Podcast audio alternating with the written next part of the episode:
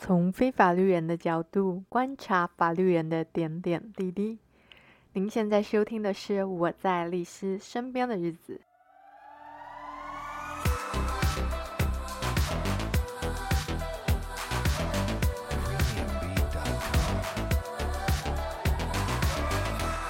Hello，大家好，我们今天终于要来谈坐月子的最后一集了。就是请长辈协助啦。那我个人是认为，请长辈协助真的是一个不得不的选择啦。不是说长辈不能帮到忙，只是说你在接受这些帮助的同时，也要承受一些心灵压力。所以我不认为是一个非常好的选项啦。尤其是产后真的很玻璃心的状况。我们一样从三方面来谈呐、啊，就是产后恢复、新生儿照顾以及生活衔接。产后恢复的部分，如果是请长辈协助的话，可能能做到就是三餐温饱。好啦，可能不止三餐温饱了，因为长辈的观念是觉得，呃，生产 就是很伤身体的事，所以要好好补一补。但好好的补一补。并不足以支撑我们所说的产后恢复这块。首先呢，就是受限于知识的不足。你不要说观察宫缩、恶露这种比较专业的行为，但是就是剖腹产其实不适合吃麻油鸡，可能就是个问题啦。更不要说有其他的突发状况，可能长辈没办法处理。譬如说我啊，出院之后啊。有好几天就会突然的肚痛难耐，但是就一下子而已，但一下子就过了，所以就时好时坏。这种情况你也觉得，嗯，看医生很奇怪，因为你去看医生的时候可能就又没事。总之那时候住月中之后有医师巡检，才发现哦，原来是胀气而已，而且胀得非常严重，所以医生就有交代月中说把产气的食物拿掉，我的状况就有改善很多。说实话，产后的状况真的很多，不一定都是很严重的。像我个人就是有很多那种小小小小的状况，你去看医生，真的觉得可能会大惊小怪。就像我什么板机指啊，肩颈僵硬到就是脖子后面会有那种电流滋滋滋的声音，我都觉得呃不知道发生什么事。但你在家里没有人可以问，就会很慌张。这点就是长辈没办法。协助你的，因为他们没有这方面的专业知识嘛。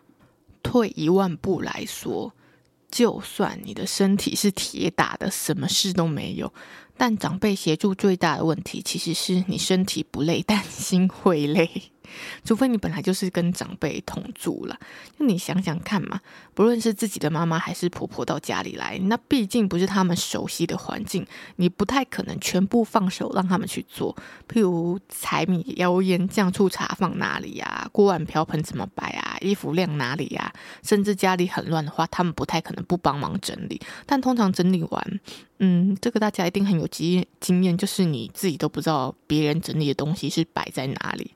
好了，你可以说他们可以问你怎么整理，但那就是一样啊！你要花心思跟他们沟通，或者在一旁看着，即便只要动口不用动手，这也称不上好好休息嘛。跟住月中对比，是不是差很多？住月中就是除了吃喝拉撒睡啊。啊，顶多就是挤奶、喂奶跟学习照顾小孩，其他事你什么都不用做。我之前说过啊，你每天衣服要穿什么，你也不用烦恼。你甚至垃圾掉地上，你也不用捡起来，因为有人会帮你打扫。最重要的是心理层面，通常都被忽略啦。具体来说，就是如果是自己的妈妈就算了，你好意思把婆婆当成帮佣吗？你好意思让婆婆说，哎，你去倒垃圾，然后分类要分类好哦。甚至说你让婆婆洗你的内衣裤啦，对不起，至少我做不到，好吗？就算做得到啦，我们来接着谈谈第二点，就是新生儿照顾。通常长辈说要帮你带小孩，但是他们带小孩的各方面的知识都没有更新，他都是用他带你或你先生的经验在带小孩，好吗？关于阿嬷觉得人的抱怨，我们之前的节目有提过了，现在就不多说。我们现在说点别的，来说说尿布。阿嬷常常都觉得妈妈尿布换太勤，很浪费。阿嬷都说尿布又没有很湿，干嘛要换？那、重点是小孩都已经大哭了，你还说不换？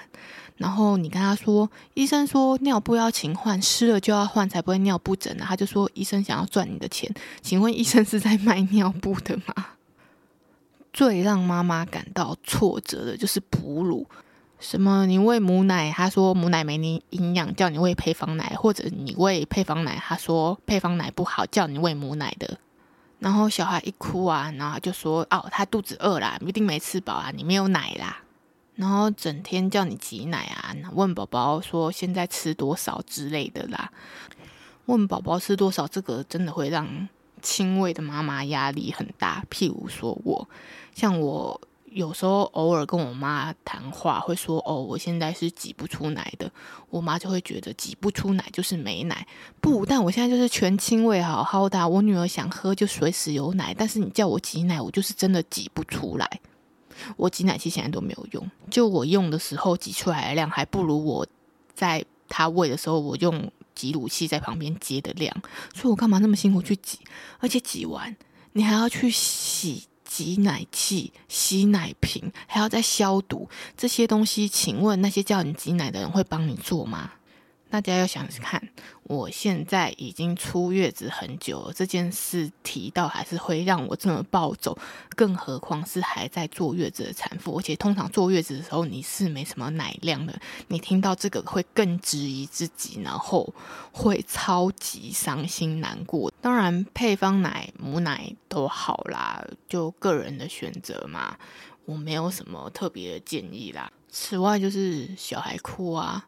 抱也不行，不抱也不行，婆婆妈妈都有话要说。抱就说哦，你让他哭一下做运动；不抱就说你怎么让他一直哭。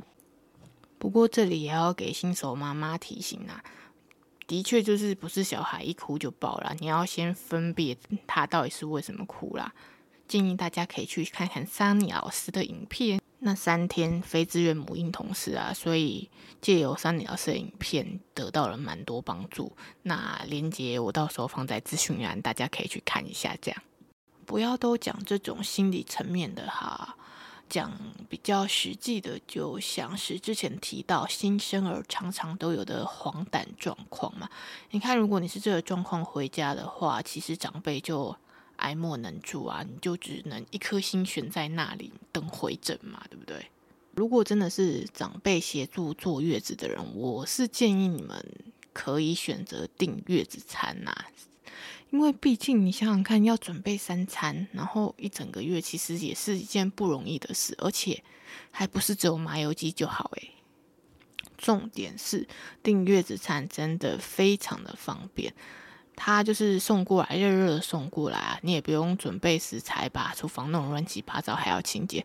重点是你吃完之后，连厨余都不用清，碗不用洗，就原封不动的还他们就好，就下一餐时间还他们这样。像我那三天先回家的时候啊，就是都是拜托我妈妈去帮我拿餐啊，因为我自己下去也有点麻烦啊，所以我才说，嗯，长辈不是帮不到忙啊，就是看你怎么帮忙啊。然后剩下的时间呢、我妈妈我就是请她去帮我采购一些用品啊，因为我那三天回家什么东西都没有，尿布也没有，消毒锅什么都没有，还好奶瓶有人家送，那怕我连奶瓶都没有。奶瓶我就请我妈妈用传统的沸水消毒法，这也是有妈妈在才有办法做的，所以我还是非常感激。长辈协助，像我妈常说，她来也帮不到什么忙，但是其实她在就是一个很大的帮忙。毕竟我那时候我先生不在啊，我一个人在家，所以最后重点重点，各位亲爱的爸爸们，你们很忙，我知道，但是请尽量陪太太好吗？至于到节目最后都还没有分享的生活衔接。大家应该也听得出来，就是没什么生活衔接的问题啦，这个就是最大的优点。因为你们看看我自己很多抱怨的事，其实都是持续到现在，我出月中很久仍然在进行的事。只是说你在坐月子的那个时候，你的情绪真的会非常差。我觉得你听这些事应该会受不了啦。那以上就是关于坐月子的简单分享。之后我们应该还会再分享待产包的部分。那今天节目就先到这喽，我们下次见啦，拜拜。